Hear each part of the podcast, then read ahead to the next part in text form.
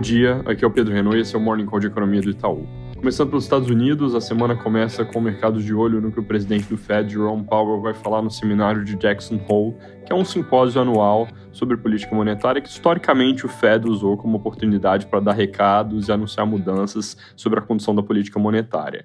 Ele fala sexta-feira às 11 da manhã e na nossa leitura deve manter um tom cauteloso sobre a inflação, dizendo que juros precisam ir para patamar restritivo, mas deixando a magnitude dos próximos movimentos em aberto a depender dos dados, que ao nosso ver até aqui indicam uma alta mais com cara de 50 do que de 75 pontos base na reunião do mês que vem. Essa semana tem divulgação do Core PCE, que é um indicador de inflação bem importante dentro do grupo de coisas que o Fed acompanha, e ele deve vir fraco, dado que tanto o CPI, a inflação ao consumidor, quanto o PPI ao produtor de julho, surpreenderam para baixo.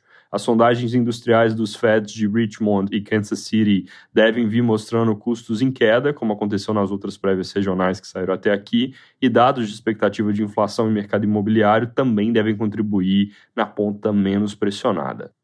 Passando pela Europa, acontecem novas altas fortes no preço de gás depois que a Gazprom anunciou no fim da semana passada que vai suspender fluxos entre o dia 31 desse mês e dia 2 do próximo, sempre com aquele risco de não voltar mais a mandar para a Europa. Gás na região salta mais 14% hoje, acumula quase 150% de alta desde o meio de junho. Do lado positivo, o nível de água do rio Reno deu uma melhorada boa, saltando para 115 centímetros, que ainda é baixo comparando com tempos normais, mas acima do nível crítico de 78 centímetros. Segundo o governo alemão, esse número tende a continuar melhorando nos próximos dias. Essa semana, o destaque da região deve ser a divulgação da ata da última reunião do Banco Central Europeu, mostrando apoio unânime para a alta de 50 pontos base que fizeram em julho e comprometimento com trazer a inflação para baixo, mas com atenção à desaceleração da economia e às incertezas atuais. Na nossa leitura, o documento no geral deve vir consistente com mais uma alta de meio ponto base em setembro. Na China, o governo fez novos cortes de juros nas LPRs, que são as taxas de referência para empréstimos, seguindo a redução da taxa principal do Banco Central, com queda um pouco menor que a esperada na LPR de um ano, de 3,7% para 3,65%, mas com redução de 15 pontos base da taxa de 5 anos, que é uma referência importante para hipotecas, e foi para 4,3%. Isso vai na linha de tentar apoiar mais o setor imobiliário e pode trazer esperanças de que essa ajuda passe a ser mais efetiva daqui para frente. Falando de mini surtos de Covid por lá, casos tiveram algum recuo nos últimos dias, vindo de um pico acima de 3 mil e cruzando abaixo dos 2 mil de ontem para hoje. As três províncias que chamaram mais atenção na semana passada foram Hainan, Tibete e Xinjiang, e dessas três, as últimas duas parecem ter sufocado bem os surtos, mas é bom ficar de olho no que acontece em Hainan.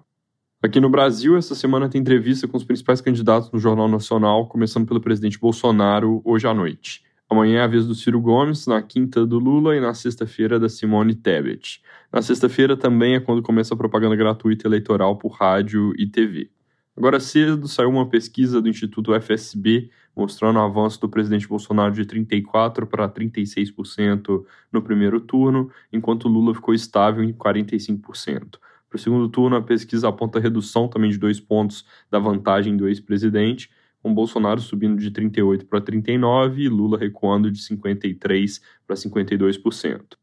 Ao longo dos próximos dias devem sair mais pesquisas e o noticiário político, obviamente, deve ficando cada vez mais em foco. Essa semana também tem alguns dados importantes, com divulgação do IPCA 15 na quarta, que deve mostrar deflação de 0,84%, por causa dos mesmos efeitos que puxaram julho para baixo, que foram basicamente os cortes de impostos e a queda dos preços de combustíveis na refinaria. Na quinta tem Caged de julho e confiança do consumidor. Na sexta-feira tem confiança da construção. De destaque no noticiário, mais estados receberam liminar do STF permitindo mudanças nos pagamentos de dívidas com a União, isso como uma forma de compensar pela perda de arrecadação causada pelo teto do ICMS que foi imposto. Dessa vez, a liminar foi concedida para Minas, Acre e Rio Grande do Norte, lembrando que São Paulo, Maranhão, Alagoas e Piauí já tinham recebido decisões favoráveis. Como eu comentei da última vez, isso não muda muito a nossa visão sobre contas públicas, é mais uma briga por alocação de um custo que apareceria de qualquer forma na hora de fazer a conta consolidada pelo setor público. Para terminar com notícia boa, segundo o levantamento da Conab, a safrinha de milho, que de pequena só tem o um nome, deve bater de novo o recorde esse ano, mais de 40% acima do que foi colhido no ano passado, com cerca de 87 milhões de toneladas nessa colheita de meio de ano. Para o ano como um todo e olhando todos os grãos, a Conab revisou a expectativa para 271 milhões de toneladas, que também é um recorde, mais ou menos 6% acima de 2021. É isso por hoje, bom dia e boa semana.